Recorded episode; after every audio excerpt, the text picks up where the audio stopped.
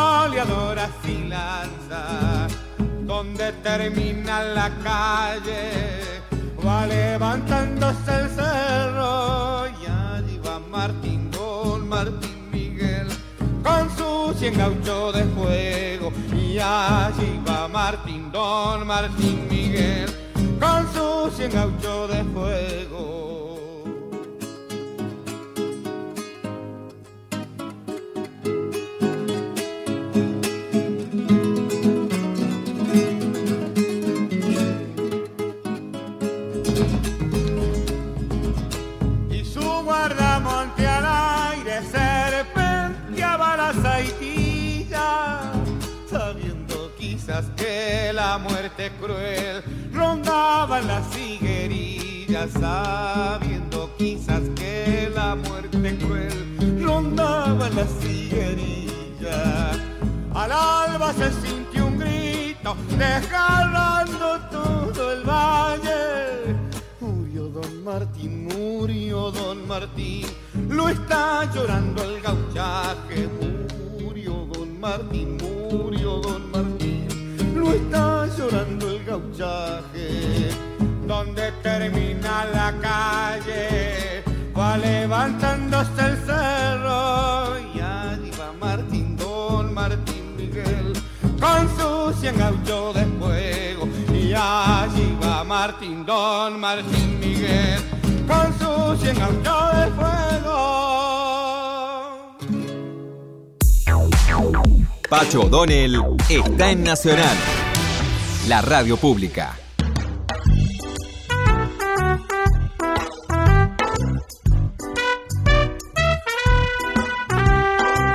Güemes fue un hombre, una persona que venía de una clase social bastante alta, es alta, pero se identificó con los intereses, con las necesidades de los sectores populares. Fue un gran jefe popular.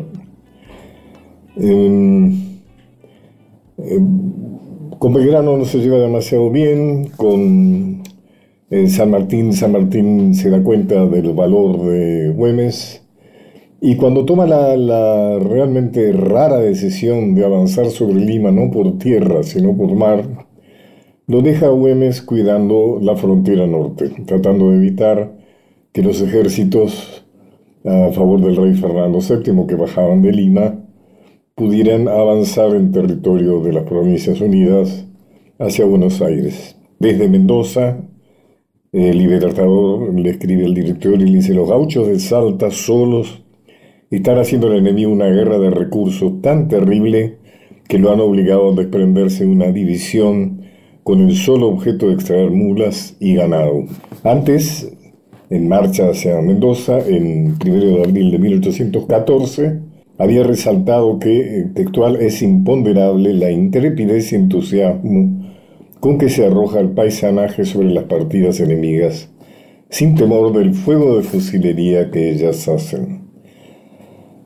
Pero también fue tal, digamos, la acción de Güemes y los suyos en la guerra gaucha, que el jefe de las fuerzas realistas, el general Joaquín de la Pezuela, también se suma a los elogios. El 21 de julio de 1814 le envía una nota al virrey del Perú, señalándole la difícil situación en que se encuentra su ejército ante la acción de las partidas de Güemes, y le escribe, al abrigo de la continuada e impenetrable espesura y beneficio de ser muy prácticos y de estar bien montados, se atreven con frecuencia a llegar hasta los arrabales de Salta y a tirotear nuestros cuerpos por respetables que sean, arrebatar de improviso cualquier individuo que tiene la imprudencia de alejarse una cuadra de la plaza o del campamento y burlan, ocultos en la mañana, las salidas nuestras. En una palabra experimento que nos hacen casi con impunidad una guerra lenta pero fatigosa y perjudicial. Sabido es que una de las características de la guerra de guerrillas es nunca dar combate frontal. Pero vamos a, ver un testigo privilegiado que fue Pablo Burela, fue, fue mm, alguien que combatió a las órdenes de Güemes y que en, en el informe del fin de su carrera, el 8 de octubre de 1873 en Santa Fe, describe una de las acciones del jefe salteño. Escribe, apenas salió del bosque la columna y vio Sardina, Sardina era el jefe del ejército realista, que eran 60 hombres, es decir, muy pocos, los que tenían por delante destacó al escuadrón dragones de la Unión sobre ellos. Los 60 gauchos cumplieron la instrucción de Güemes de dispersarse, huir en dirección del Bajo, es decir, la consigna era que simularan huir. Y entonces el jefe español destacó a una división para que los persiguiera. Huyeron en dirección del Bajo, donde estaban apostados en batalla 300 hombres colocados allí por Güemes. Lo que en el acto ver al escuadrón realista, que en la carga habían perdido su alineación, lo cargaron y acuchillaron. Al ver esto, Sardina mandó en sostén y refuerzo de los dragones a los otros tres escuadrones. Los 300 gauchos también por instrucción de Güemes, es decir, hicieron lo mismo los primeros, volvieron grupa y simularon escaparse en dirección del mismo camino hasta otro bajío, en donde Güemes en persona los esperaba con el resto de sus fuerzas, otros 300 o 400 hombres. Sigue Burela. Dos españoles, en la ilusión de su triunfo, perdieron su alineación. Güemes emprendió su carga, ellos se reorganizaron. Güemes figuró dispersión de su gente y cuando los españoles se habían alejado lo bastante de su columna de infantería, Güemes hizo la señal a su gente para que vuelva cara, se alinea, forma en batalla y carga sobre los españoles y los lleva acuchillando hasta meterlos bajo las bayonetas de su infantería que también habría sido acuchillado si no anda tan lista en formar cuadro y calar bayoneta con rodilla en tierra. Fíjense qué eh, extraordinario entrenamiento, ¿no? Qué extraordinaria mm, lealtad su jefe había que tener para ejecutar operaciones tan complicadas. Bueno, este fue Juan, nuestro amigo, nuestro querido eh, prócer, reivindicado después de mucho tiempo. Por eso es importante el feriado de Güemes que algunos protestaron, porque es un homenaje no solo a esta gran figura, sino que es un homenaje al gauchaje que participó de nuestros ejércitos, porque nuestro ejército no estaba, como a veces indicaría cierta versión histórica, solamente constituido por generales y coroneles, sino por la tropa, los soldados, que eran gauchos, también pueblos originarios, afrodescendientes. O sea que el homenaje a este gran prócer federal de Miguel Martín de Güemes es también un homenaje a los sectores populares que participaron en nuestra guerra de la independencia. Otra música, Mica, vamos con otra música. Vamos, claro, con la Vidala de Eugenio Inchausti, con letra de León Menarós, nada menos. Samba Quipildor, Los Arroyeños y el coro folclórico argentino hacen Guardador de las Fronteras.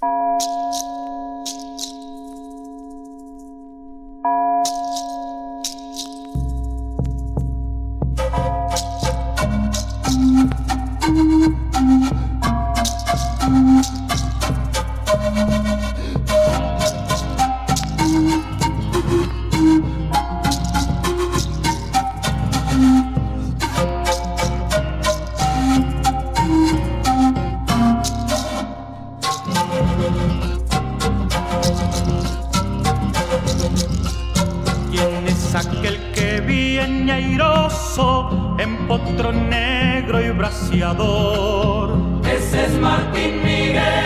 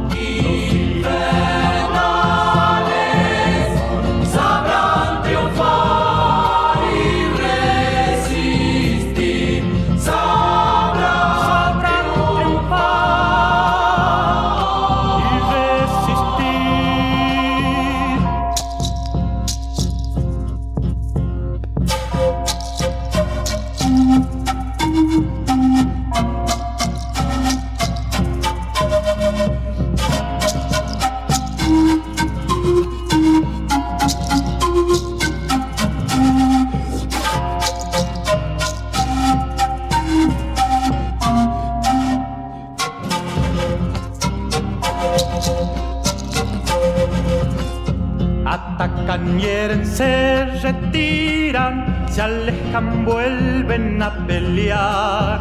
Como un relámpago de fuego que hostiga y lucha sin cesar. Martín Miguel de Güemes muere, ya se desangra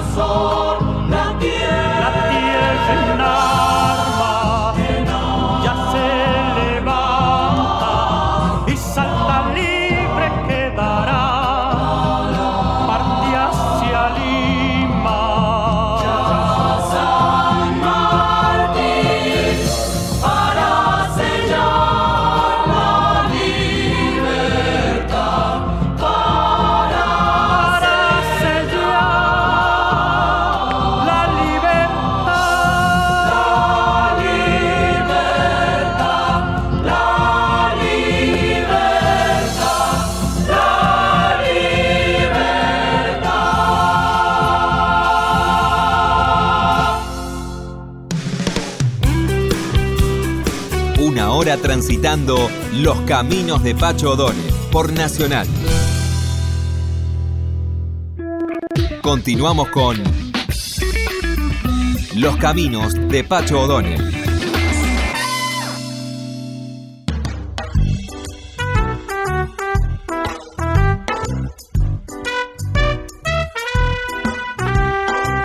Estamos homenajeando musicalmente a Güemes, son tiempos güemesianos.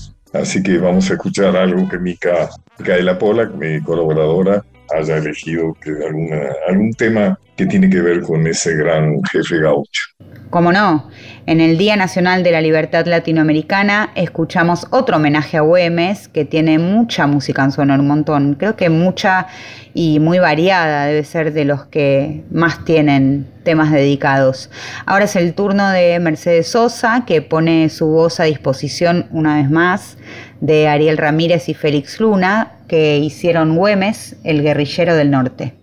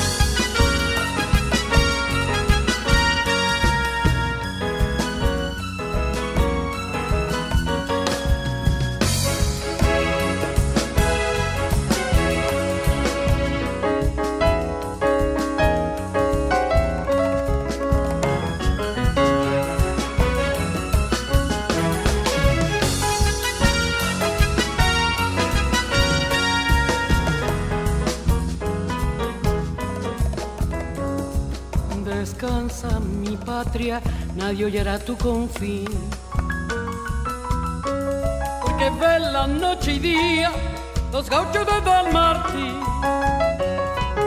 En la frontera de Salta no hay ejército, señor.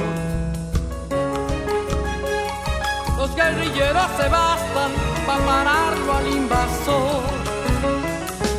Tengo mujeres y viejas de toda la guerra es.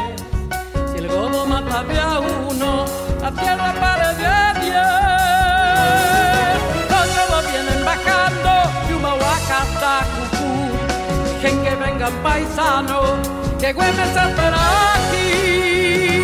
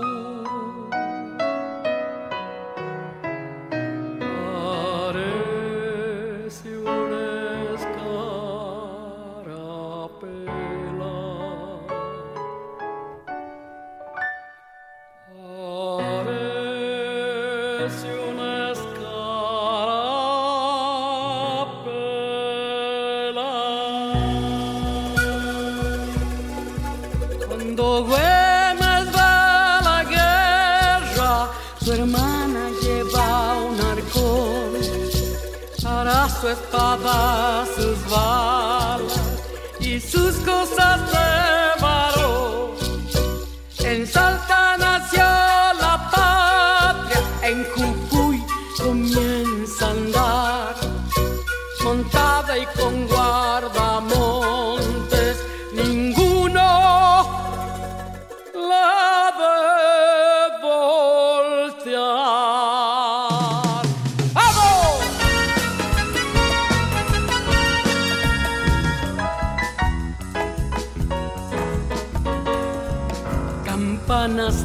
Alarma anuncian revolución. ¿Quién pondrá grillos al alma de un pueblo en insurrección? La frontera ya está en llamas y desde el Alto Perú corre sangre americana hacia las pampas del sur. Los bailes que a mí me gustan no los bailo en la ciudad los bailo mientras me duran las balas para tirar. En Tilcara y Pumamarca y también en Maimara, escrito está con mi marca, ningún godo pasará.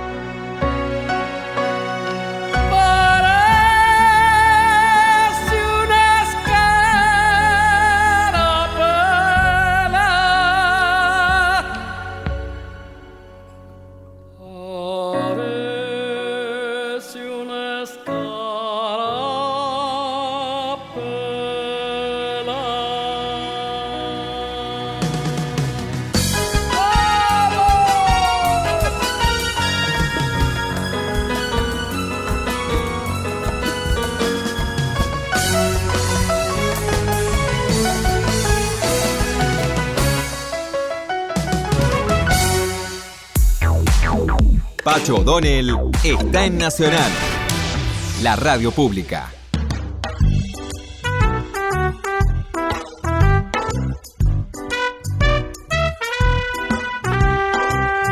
En esta segunda parte vamos a entrevistar a alguien muy talentoso, que yo aprecio mucho, que es Mauricio Dayú. Eh, ¿Cómo estás, Mauricio? Hola, Pacho. ¿Cómo estás? Muchas gracias. Mauricio, hoy vamos a hablar de vos como escritor. Ah, ha llegado a mis manos un libro tuyo que se llama Alguien como vos, que, que realmente me, me ha impresionado, parece un excelente libro. Eh, Vamos a hablar de eso, es decir, vamos a hablar de qué escribiste, por qué lo escribiste, esas cosas que muchas veces uno como escritor no sabe, porque uno ignora mucho sobre uno mismo. Pero bueno, contame qué es lo que puedes decir de, de alguien como vos. Así Bueno, antes que nada- Libro de cuentos, no sé si llamarlo un libro de cuentos, libro de, de, Es un libro de relatos, sí. de relatos. Eh, antes que nada te tengo que decir que me pone muy orgulloso que lo hayas leído. Te admiro muchísimo y, y como es mi primer libro de cuentos, este, tu lectura eh, me pone muy feliz. Más allá de, la opinión, que sido positiva, ¿no? Lo curioso de, de este libro es que son todos hechos reales, son todas cosas que me ocurrieron y que yo por esas cosas de mi personalidad iba anotando el título de lo que me había pasado en un cuaderno, como si fuera eh, que no quería olvidar lo que me había enseñado ese momento. En algunos veranos, cuando yo tenía más tiempo, eh, retomaba ese cuaderno y le fui poniendo la edad a los que me acordaba. Este me pasó a los 5, esto me pasó a los 12, esto a los 17. Y cuando llegó la pandemia, que me quedé sin comunicarme con el público, con los espectadores, retomé ese cuaderno y empecé a desarrollar esos títulos. Y escribiendo uno tras otro, que quería encontrarles un formato de relato breve que tuvieran las características de tal cual me habían ocurrido, algunos con humor, otros con emoción, pero que todos tuvieran sobre el final eh, lo que a mí me había enseñado. Porque yo es- esos momentos yo los recordaba porque me habían enseñado algo. Yo sentía que habían finalmente habían terminado forjando mi personalidad.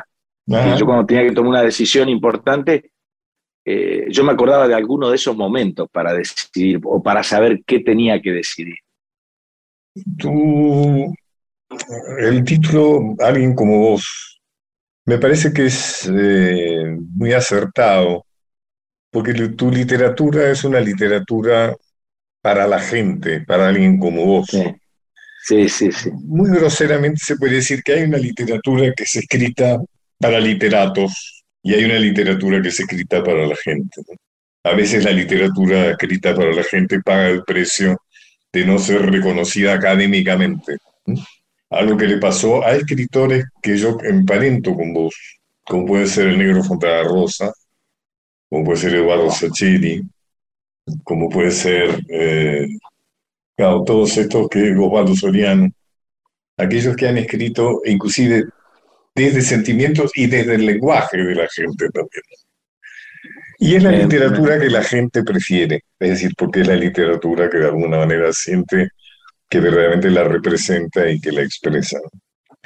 Como estabas hablando de, de- de tus relatos, tu, tu vivencia, yo preferiría decir, un- tomando lo que vos decías recién, un libro de vivencias, yo voy a leer uno de tus vivencias y después te voy a pedir que vos leas otra. Es decir, no vamos a Buenísimo. hablar sobre, sino que le vamos a mostrar a la gente qué es lo que escribiste. Esta es un- una vivencia tuya de la página 71 que se llama siesta. Dormir la siesta siempre fue una obligación imposible de cumplir entre mis hermanos. Éramos cinco. Al que le tocaba dormir con mi papá se salvaba porque podía escaparse. Mi papá dormía como un tronco y no escuchaba el menor ruido. En cambio, con mi madre no había posibilidad de hacerlo. Tenía el sueño muy liviano. Así las cosas, siempre había cuatro hermanos asociados en contra de uno, que esperaban que papá y el elegido se fueran a la cama para colgarle del lado de afuera del picaporte de la puerta cucharones y cacerolas de metal para que cuando papá se durmiera y el elegido intentara escaparse de la siesta, al abrir la puerta, bajando el picaporte, no sorprendiera el ruido de las ollas estallando en el piso y esa explosión alertara a papá para impedir el escape. El impacto de la despertada violenta les arruinaba el día para siempre a mis padres. Sin embargo, como podían, intentaban volver el tiempo atrás, aplacar sus corazones y recuperar el sueño. Así las cosas, siempre había cuatro hermanos satisfechos desde sus camas que miraban el techo sin inmutarse con la satisfacción de sentir que el plan había salido bien. Mientras tanto, uno solo lloraba en silencio por el reto recibido. En casa, a la hora de la siesta, se imponía justicia del modo que se podía. Es lindísimo, es lindísimo. Es lindísimo. Qué, qué, bien lo lees, qué bien lo lees. Este, ¿Cómo se te ocurrió, digamos, porque después de una trayectoria tan exitosa en el teatro, recordemos que sos el autor del equilibrista, del amateur, eh, ¿por qué te sentiste la obligación de escribir un libro? Y la necesidad. En, en realidad yo quise empezar a, reconstruir ese puente de comunicación con el público porque yo venía de, de la temporada de Mar del Plata, donde estaba haciendo siete funciones por semana en una sala de 300 localidades, más una en Buenos Aires, el día que descansaba en Mar del Plata, en una de mil, este, y tenía una relación diaria con el público, una conexión contando mi historia, la historia de mi familia en el equilibrista. Eh, en esa ola se cortó todo por la pandemia. Y el primer mes me di cuenta que había un tiempo enorme que yo tenía dentro de mi casa porque la afuera no me reclamaba para nada. Y ahí empecé a revisar cosas atrasadas que yo siempre le decía a mi mujer, hay unas cosas ahí escritas que yo creo que pueden estar muy buenas, pero no tengo tiempo. Y tomé ese cuaderno y empecé a escribir esos títulos que tenía escritos, a desarrollarlos brevemente, pero para, como te decía al principio, para volver a construir el puente con, con el espectador. Entonces decidí escribirlos, grabarles el audio y ver si los compartí. Empecé a compartir con la gente más cercana. Y me pasaba que me decían, mándame otro, qué lindo, me encantó. Entonces le empecé a poner música para que mi voz se escuchara mejor. Eh, ahí el Chango Espaciú le puso música uno. Ese Siesta tiene la música de Carlos Aguirre. Están eh, en YouTube, ¿no es cierto? Están en YouTube. bueno, los empecé a subir a YouTube cuando se me ocurrió que algunos de los relatos podían tener imágenes. Entonces empecé a convocar gente para hacerlo siempre cada uno en su casa, ¿no? en plena pandemia. Eh, con gente del mundo audiovisual hice algunos, eh, con pintores hice otro, lo llamé a Rep, que me dibujó uno de ellos, que se llama Aprender, este, sobre la, la, vez que mi mamá me mandó al club a aprender a nadar. ¿Cómo podemos decirle a que nos escuchen que los vean en YouTube? ¿Qué, buscan? Buscan eh, Mauricio Dayub, que Mauricio, Mauricio Dayub y, en YouTube y aparecen Qué interesante, ¿no? Lo que cada uno hizo con la pandemia, ¿no? Ah, sí. Algunos dedicaron a deprimirse, otros a engordar, otros a, como vos realmente, la, la, la, la, le sacaste jugo, ¿no? Le sacaste el jugo. Sí. Mauricio, quiero que leas uno, que leas vos uno que elijas. Eh, leas un, bueno, relato. Te voy a leer uno que se llama Confianza. Confianza. Que le sigue, le sigue a siesta, eh, ya que estábamos ahí. Está en la página 71. Dice así, en la, en la página 73, perdón. Yo conocí a mi papá recién a los 18 años. había vivido toda mi vida con él, pero no lo conocía. Recién a esa edad, por la imposibilidad de desarrollar mi vocación, él me ofreció que por un tiempo lo acompañara en su trabajo. Era vendedor. Me dio un portafolio que ya no usaba, lista de precios, y nos presentamos juntos al primer cliente. Antes de entrar, me aclaró con firmeza, no nos podemos ir de acá sin venderle 500 cajas. Mi papá frente al cliente comenzó a hablar de fútbol, de política y hasta de las vacaciones. En un momento entró la esposa del cliente y le mostró a mi papá la libreta de calificaciones de los hijos. Y empezaron a hablar de la vida familiar. El tiempo pasaba y yo esperaba con el portafolio abierto y la lista de precios en la mano que mi papá cumpliera con el cometido. Pasada la media hora, entró la secretaria del cliente para decirnos que teníamos que ir cerrando, porque afuera había otros proveedores esperando. El cliente se levantó de la silla y dijo que nos acompañaría hasta la puerta por la salida de atrás. Y mientras seguían charlando con mi papá interesadamente de cosas que para mí no tenían interés.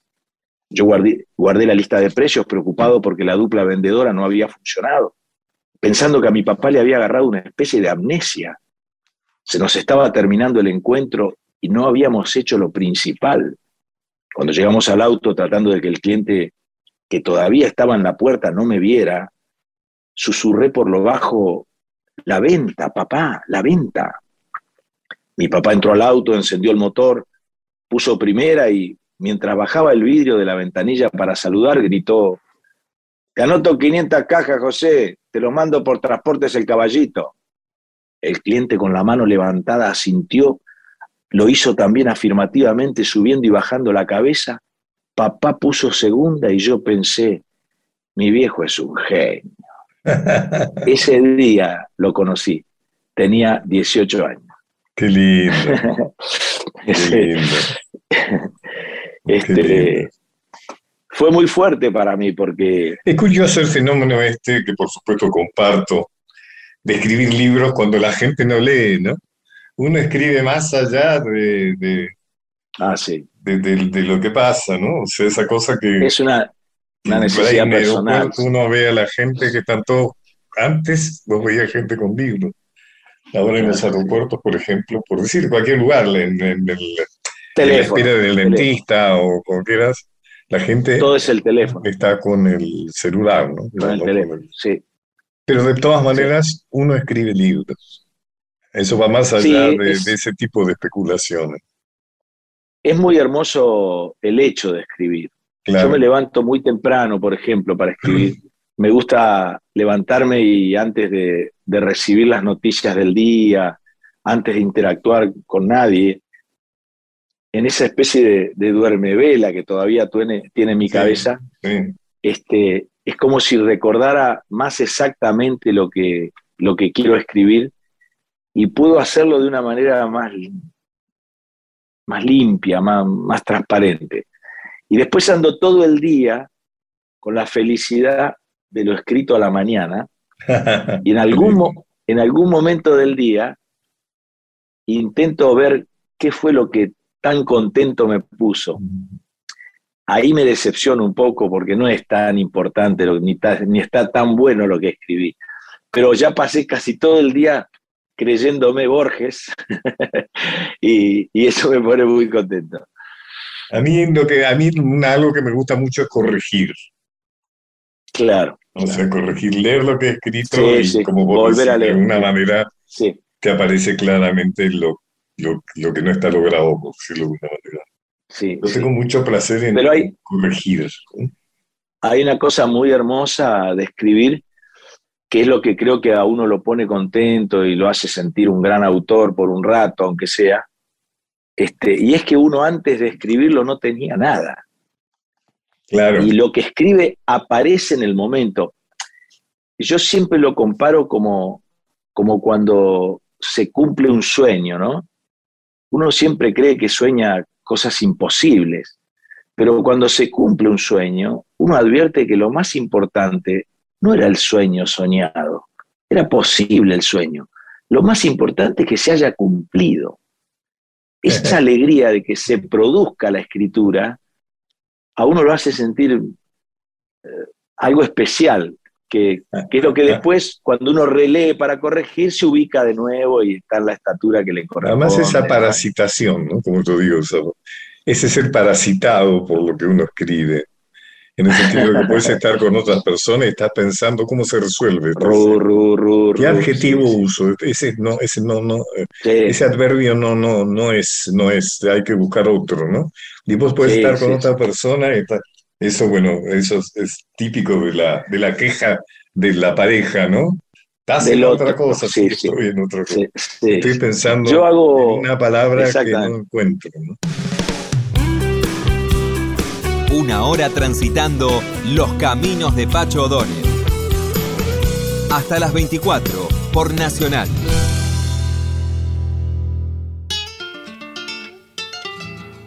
Güemes estaba muriendo, se moría desangrado. Promesa le hacen sus hombres bajo un sevil colorado. Ya medio me estoy cortando, pero no es para afligirse. De mal de andar con lamentos cuando hay que irse. De mal de andar con lamentos cuando hay que irse. Que vengan mis compañeros, que vengan mis oficiales, mis gauchos queridos vengan, mis infernales, mis gauchos queridos vengan, mis infernales, jurándole está su gente, librarlos de la invasión. Ya Güemes rinde a la tierra su corazón. Ya Güemes rinde a la tierra corazón.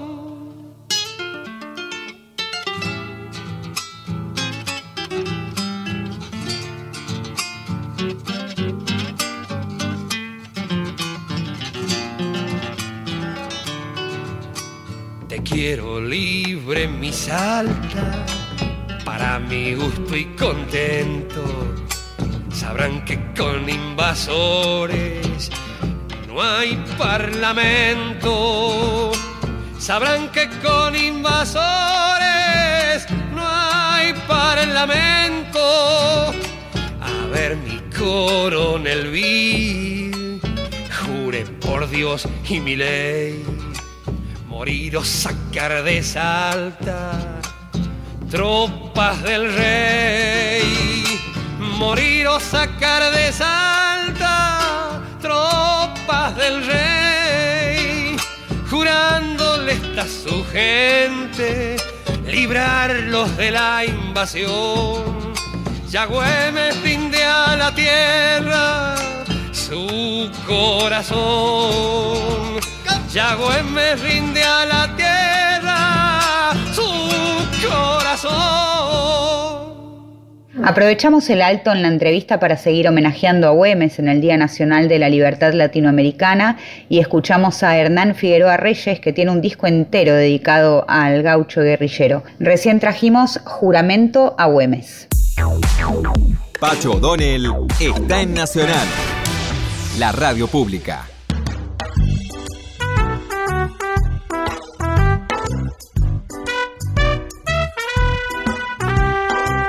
Soy Pacho O'Donnell, estoy hablando con Mauricio Dayup, estoy leyendo uno de sus uh, relatos de su libro Alguien como vos. Voy a leer Héroes. Ah, qué bueno. El médico de mi infancia vivía a una cuadra de la casa donde nací, pero además tenía un lugar de descanso a unos 30 kilómetros de la ciudad. Una vez uno de sus hijos, que era amigo del barrio, me invitó a conocer ese lugar. Llegamos a la tarde y a poco de estar ahí, alguien vino a avisarle al papá que lo necesitaban de urgencia. El médico nos hizo una seña para que subiéramos al auto, sacó de la heladera algo que no llegué a ver y lo puso en el maletín que tenía el asiento del compa- acompañante. Chequeó que tuviera el estetoscopio a través del cual a mí tanto me gustaba escuchar. Lo vi desde el asiento de atrás, cuando lo levantaba para acomodarlo mientras salíamos con mucha premura. Yo no sabía dónde íbamos. Atravesamos caminos de tierra, curvas, polvo, encerronas y un barranco hasta llegar a una pequeña casita que bordeaba un arroyo. Salió a recibir un señor con cara de desesperación. El hijo del médico y yo bajamos del auto sin que nadie nos registrara y nuestro tiempo quedó suspendido ahí afuera en medio de la noche. La situación no daba para atender hábitos sociales, lo advertí cuando nos, asomamos a una ventana de la casa que daba al descampado, donde habíamos quedado mi amigo y yo, y alcanzamos a ver dentro del cuarto a una señora angustiada que abrazaba a un chico que no paraba de llorar y retorcerse del dolor. En ese momento ingresó el doctor a la habitación y por miedo a que nos retaran nos alejamos de la ventana y dejamos de mirar. Mientras el médico estaba en el cuarto, deambulaban por la casa el papá del chico enfermo y una señora mayor, que tal vez sería la abuela del niño. Iban y venían a las corridas, en busca de agua, una toalla, alcohol, cosas así. Cuando pasó media hora se abrió la puerta del cuarto y el papá de mi amigo salió para hablar con los familiares que lo rodearon. Todos pasaron de moverse con esa velocidad desesperada hacerlo lenta y silenciosamente. La casa pasó de estar envuelta en un pánico desesperante a tener una paz tranquilizadora. El papá de mi amigo terminó de dar indicaciones, salió hacia donde estábamos nosotros, que ahora sí habíamos vuelto a existir, ahora sí volvimos a cobrar vida para todos, recibiendo incómodas caricias en la cabeza. Eran incómodas porque vinieron a interrumpir lo que quería mirar en ese momento, que era la cara de serena satisfacción del papá de mi amigo. Yo quería ser el médico, quería ser el papá de mi amigo, quería ser yo el que se acercaba al auto ahora, adorado por esa familia que no sabía cómo agradecer la molestia de venido a salvar la vida de ese chico en el medio de la nada, donde ningún médico hubiera podido llegar a tiempo de no haber sido un día domingo, único día de descanso del papá de mi amigo. Dios para mí, a partir de ese momento. No sabía la casa de quién habíamos ido, pero ahora que ya volvíamos en el auto, sabía cabalmente a qué habíamos ido. Habíamos ido a acompañar al hombre con la profesión más extraordinaria del mundo, la que le devolvió la vida al chico y a la familia que lo rodeaba. Supe ahí con 11 años cómo podía ser la imagen real de un superhéroe sobre la tierra. La imagen del papá de mi amigo, la del médico de mi barrio, que demostró hasta dónde se puede aspirar en la vida. Con mi profesión no se puede llegar tan lejos, pero cada vez que me convocan salgo con la misma actitud con que lo vi salir esa noche a Yamil Obaid, el médico de mi infancia. Me parece que tiene mucho que ver con la pandemia porque es un homenaje al médico. Lo escribiste durante la pandemia, ¿no? Sí, sí, de, hecho... médico, mi padre era médico, yo soy médico, aunque me olvido con frecuencia. Sí. Mi hermano es médico, mi esposa es médica y siguió trabajando durante toda la pandemia.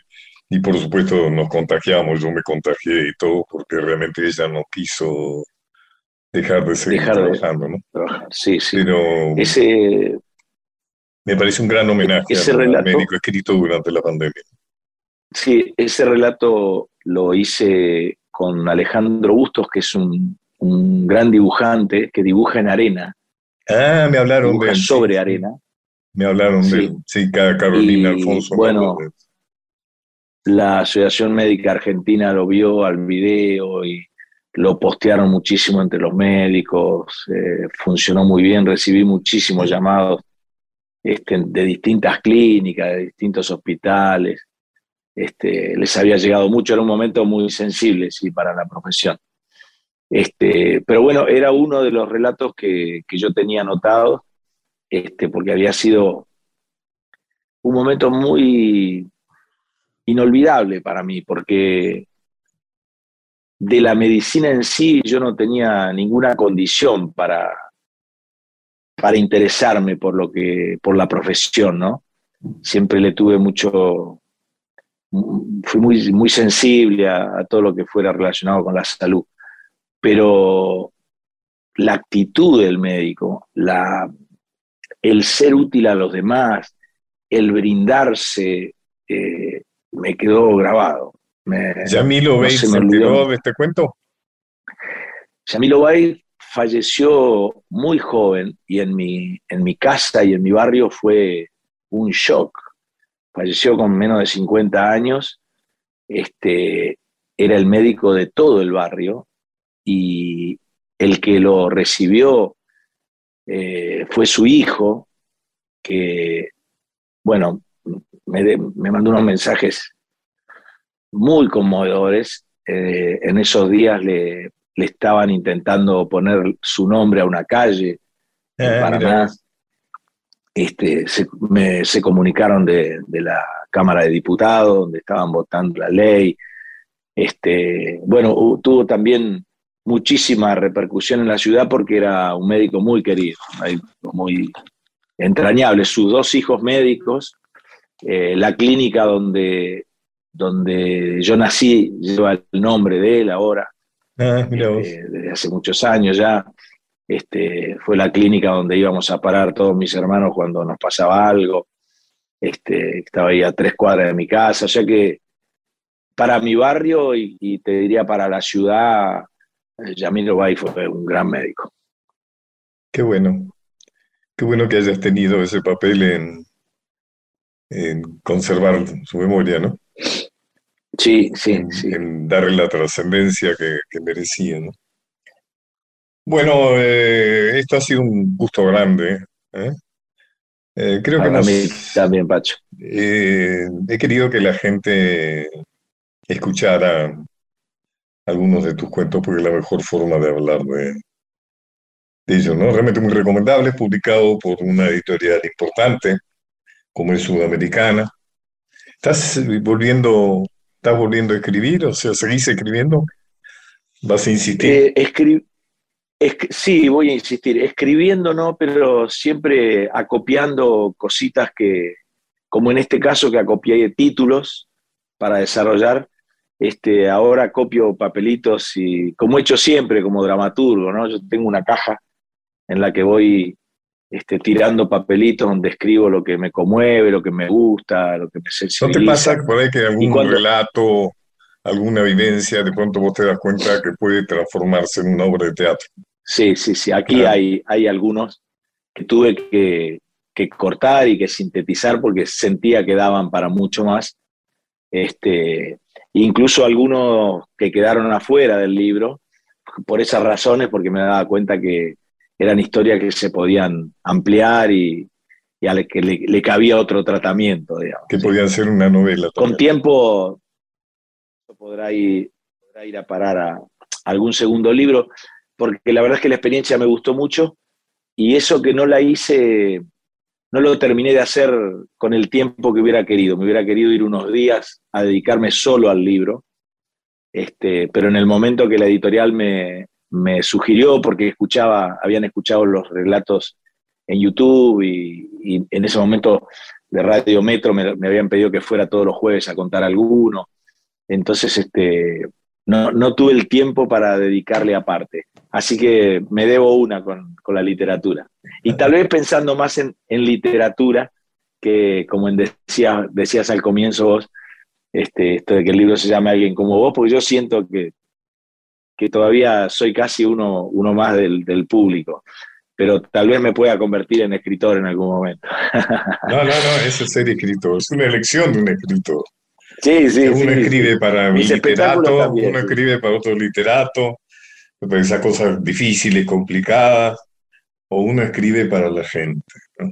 Sí, sí, sí, sí, Duda, y me eh, enorgullece Es una muchísimo. elección que hizo Fontana Rosa. Ahí me gusta mucho lo que hace actualmente Eduardo Sacheri también. Sí, Eh, sí, sí, un grande. También mucho. Sí. Soriano, Eduardo Soriano. Bueno, un gustazo, Mauricio Dayud. Muchas gracias por estos minutos. Un placer, Pacho. Y, Gracias. y, y Mica, bueno, nos despedimos hasta el próximo, hasta el próximo viernes. Así es. En todo caso, te puedo pedir que nos veamos con eh, la Martín Güemes de Jorge Cafrune, puede ser. Pero más vale, no podía faltar Cafrún esta noche. Es un tema de Güemes que siempre, siempre recuerdo. Además, de paso, homenajeamos a Cafrune que fue sin duda un gran folclorista con una muerte muy sospechable. Así es. Bueno, seguimos el próximo viernes a las nueve de la noche, como siempre. Gracias, Nacho Guglielmi. Y también gracias, Daniel Marcovo, por tus consejos. Bueno. Nos vemos el viernes, Pacho. Adiós. Allá va ese Martín Güemes, barba florida y entera, con sus gauchos infernales defendiendo la frontera.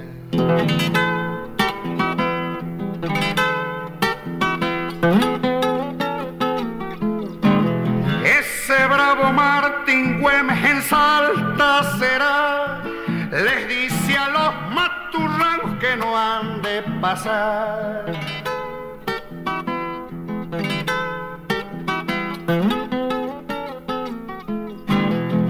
Con sus gauchos fronterizos el norte guardó, los tuvo a los godos locos cuando les cayó.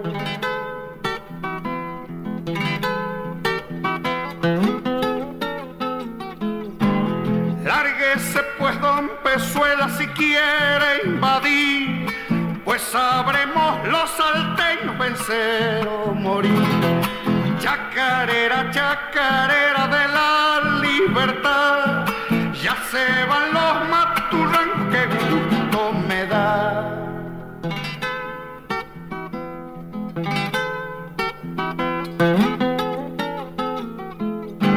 Si se anima don la serna tal vez ha de ver, hombres changos y mujeres cumplir su deber.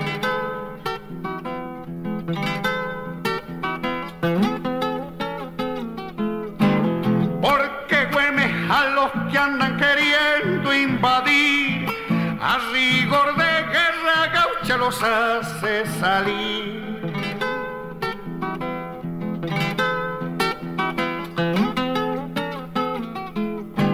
No queremos que nos mande la reina ni el rey.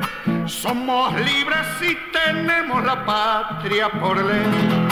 Chacarera, chacarera de la libertad. Ya se van los maturrangos que gusto me da. Pacho O'Donnell está en Nacional.